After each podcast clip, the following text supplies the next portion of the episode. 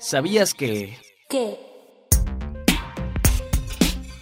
El INE incorporó el reconocimiento de las personas no binarias en la credencial para votar, con lo cual da un paso más en el ejercicio y protección de los derechos de las personas pertenecientes a la diversidad sexual.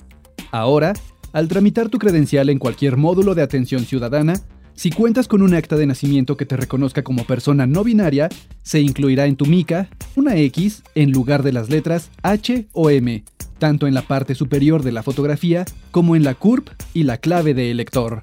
Si aún no cuentas con un acta de nacimiento con este cambio, al manifestar tu identidad no binaria en el módulo, solo se incluirá en tu mica una X en la parte superior de la fotografía, sin que ello implique cambios en los datos registrales. Recuerda que si lo prefieres, puedes solicitar que el dato de sexo no sea visible en tu credencial. Conoce más información en las redes sociales del INE. ¿Sabías? Central Electoral.